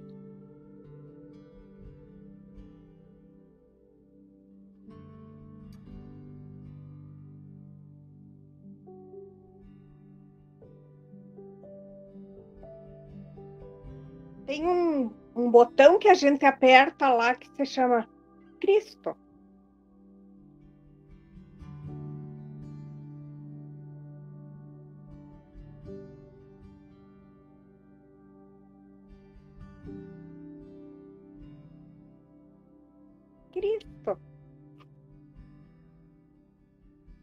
Vai apagando essa ilusão. É tudo aprisionamento. Sobre essa. Isso que a Graça expôs, e na verdade todas as outras situações, né? Nenhuma é diferente da outra, porque só muda a forma, mas é tudo igual. Porque, é, justamente, se a gente não aperta o botão Cristo, né? Se a gente realmente não se alinha completamente com a não separação, a gente fica tentando resolver né, o, o problema que a gente acredita existir dentro do sistema que aparentemente criou, né? Então, é, Graça, e daí que fica todas essas uh, imaginações do tipo, ah, não sei se eu dou conta sem o marido por causa dos meus filhos que tem problema X, Y, Z, porque eu moro num sítio, porque isso, aquilo, vai criar todo tipo de situação para deixar, né, a, a mente imersa nesse tipo de coisa. Então, não tem realmente clareza, como o Márcio falou dez vezes, né? Tipo, tá cego, tá completamente cego, não consegue ver nada. Então, realmente, é, não tem não faz nenhuma diferença realmente se vai ou não vai assinar o divórcio. O que faz diferença é o posicionamento, só isso. E a partir daí vai conseguir ter é, clareza se esse relacionamento é um relacionamento que vai estar impulsionando para Deus ou não, né? No modo geral falando, lógico que é sempre uma decisão nossa, né? Porque toda situação pode ser uma situação que impulsiona para Deus se a gente está com propósito fixo de perdão mas aí vai ter clareza do que esse relacionamento realmente representa para ti. Porque senão fica uma coisa muito é, sem clareza, esqueci o oposto.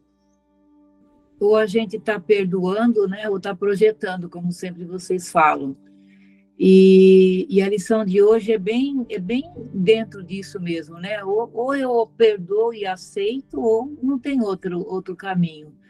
E quanto à Grace, se ela não se alinhar e, e se decidir por ela, ela tem que decidir por ela. A impressão é que tem que ela está esperando que o outro decida, né? Então ela tem que, ela só vai descobrir o que é bom depois que ela se posicionar. Então é, decida por você, sabe? Não, não, não leva isso mais à frente não, que você está perdendo muito tempo na sua vida, porque a, a gente precisa confiar, sabe? Apertar mesmo o botão de Cristo, como a, a nossa amiga falou, aperta o botão aí de Cristo e fala: Meu, eu confio em você, seja lá o que for que acontecer. Confia nele, né? Você não está aqui por acaso, né? Eu estou fazendo isso e está funcionando, e já fiz isso outras vezes, né? Ou você está aqui e confia, né? Ou você vai continuar aí projetando e se atacando mais não sei quantos anos. Então é isso. A lição de hoje, acho que tá, ela está bem dentro dessa coisa do perdão e do descansar mesmo no Espírito Santo, né? Então vamos tomar. Hoje é segunda-feira, vamos decidir logo, meu. Ontem eu falei, não, eu vou assinar, porque é, não ressoa e não e é como a Suzane colocou. É uma prisão. Porque eu não poderia, eu não. Só que assim, eu, eu, eu também entendo que, que vem, né? É, igual eu poderia falar aqui agora, ah, é uma prisão, porque eu não poderia nem estar assistindo essa live se eu estivesse casado, se eu estivesse nesse relacionamento ainda. É, só que eu também entendo que se, se isso não acontecer, né? É, essa mudança não acontecer nessa consciência, eu vou arrumar outra coisa para né, me tirar dessa, desse, desse lugar. A outra coisa vai aparecer e vai me tirar dessa live, assim, né? Não vai possibilitar mais que. Então não é, não é sobre isso, né? Mas é, é realmente uma prisão. É, é assim, não, não por ele, é porque eu me posiciono nessa prisão, né? Eu me, eu, eu me coloquei nessa prisão. E só que, assim, o, o que, que era a questão aqui? Se eu estou a, em, assinar, assinar, para mim é o caminho mais fácil para eu me manter aqui. Né? E não assinar seria o caminho mais, mais conturbado, vamos dizer assim, a, a, a impressão que eu tenho, né? Mas, é, e aí eu fico, é, eu estou protegendo o meu céu, né? Mas eu acho é, esse, mas fez muito sentido, Suzane, que você trouxe, Juliana, Cris, porque é exatamente isso que vocês trouxeram. É exatamente isso que vocês trouxeram. E eu acho que é, eu tenho que descansar, descansar né, e, e reposicionar, porque ainda existe essa dúvida muito forte. Eu achei que eu tinha decidido, acabei de ver que eu não tinha decidido nada. Mas você não está conseguindo decidir com clareza porque você está olhando para a questão de dentro da questão. Você está se identificando como parte da questão. Né? Ó, vamos prestar atenção novamente no que Jesus diz aqui, ó. E eu reconheço o problema para que ele possa ser resolvido. E o João falou isso na expressão dele. Não com essas palavras, mas o João descreveu essa lição. Olha o que Jesus traz. Um problema não pode ser resolvido se não souberes do que se trata parece que você tem que assinar um divórcio. Mesmo que na realidade seja resolvido, mesmo que na realidade já esteja resolvido, ainda terás o problema. Em qual realidade? A separação não aconteceu. Deus disse não, não foi possível. Não há um aqui e outro ali para se divorciar. Mesmo que na realidade já tenha sido resolvido, ainda terás o problema pois não vais reconhecer que já foi resolvido. Essa é a situação do mundo. O problema da separação. Só que não é da separação entre mim, você, o seu esposo. É da separação de Deus, é acreditar que algo a partir de Deus foi possível.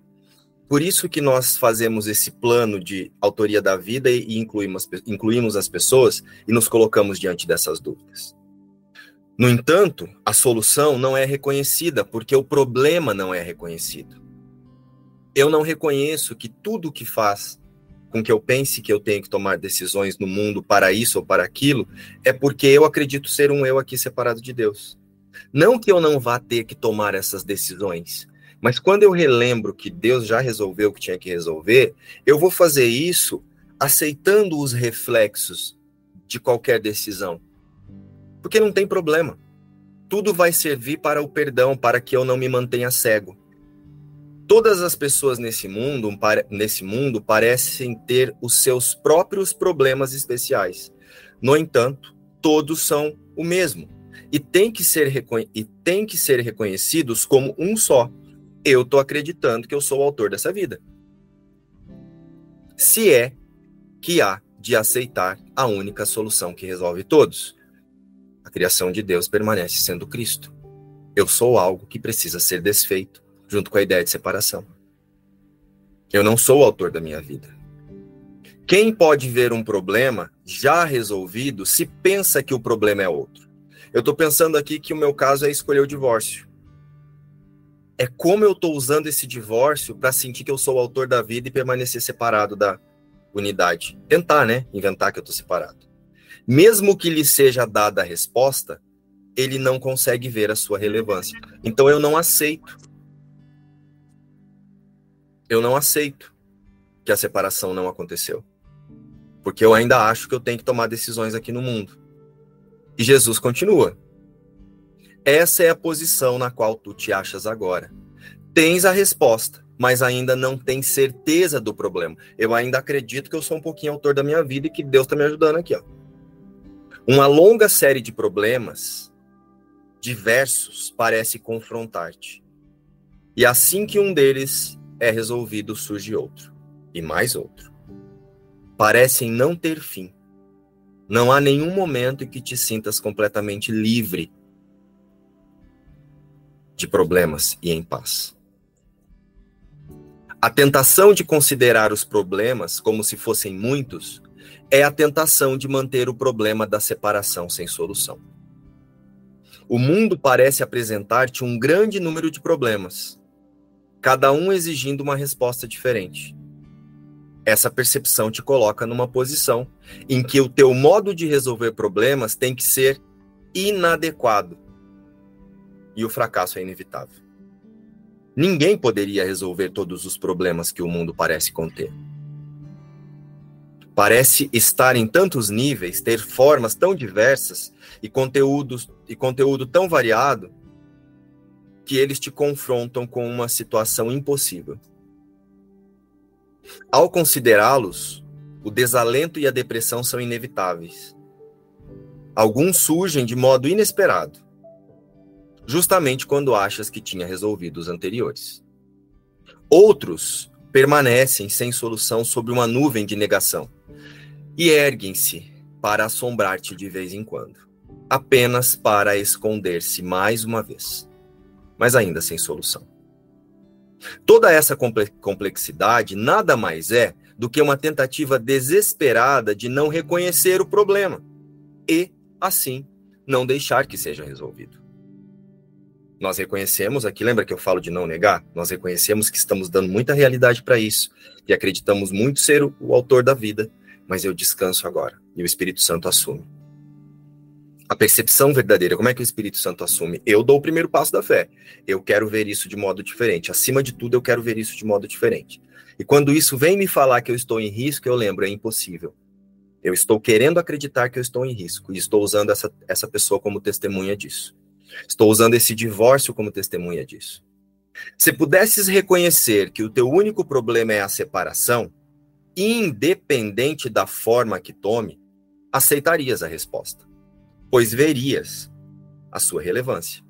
Ao perceber a constância subjacente em todos os problemas que parece confrontar-te, ao perceber que você resolve um, vem outro, resolve um, vem outro, compreenderias que tens o meio para resolver todo, todos eles e usarias esse meio, porque reconhecerias o problema. Então o que acontece?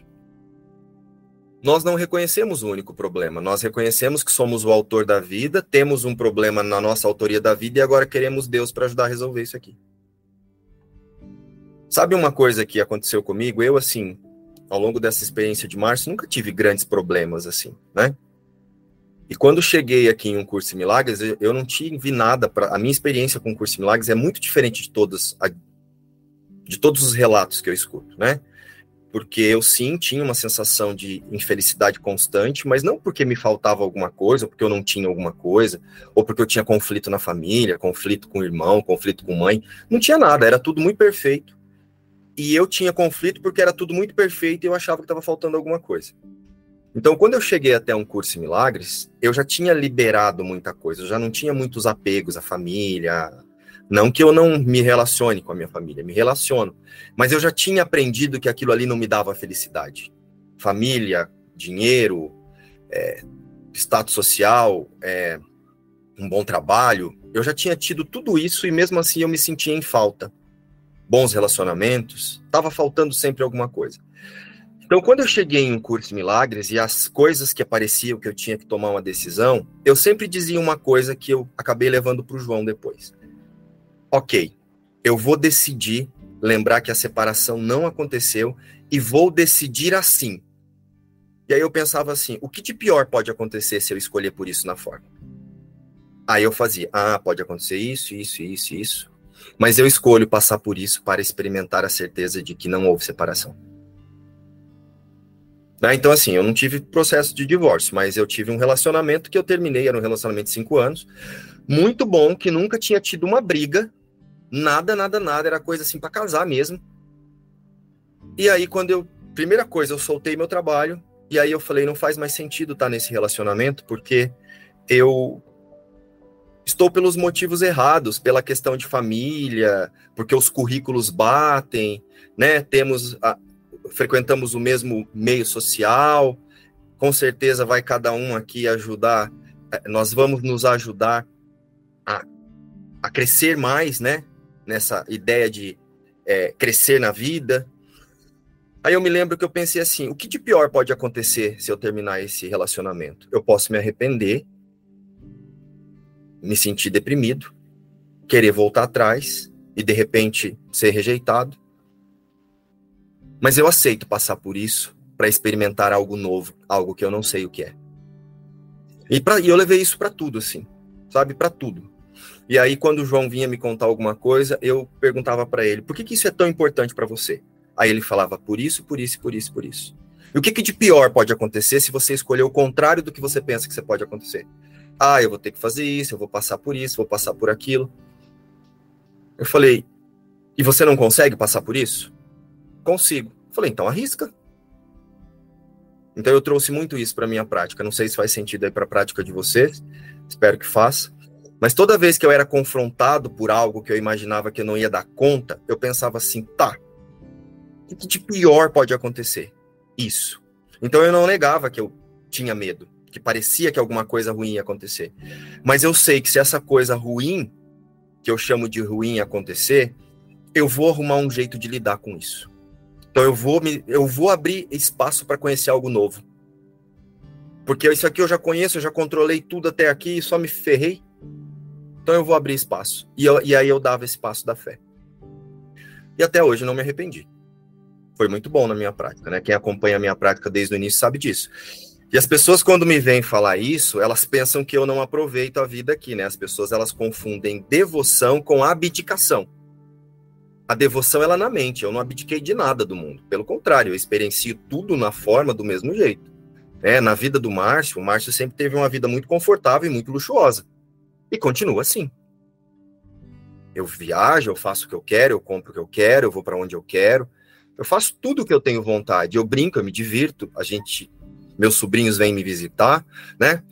E eu percebo isso, às vezes as pessoas elas tentam me dar um indiretinho assim, tipo, ai, agora eu vou ali brincar com meus sobrinhos porque Jesus diz que o filho de Deus não esqueceu de rir.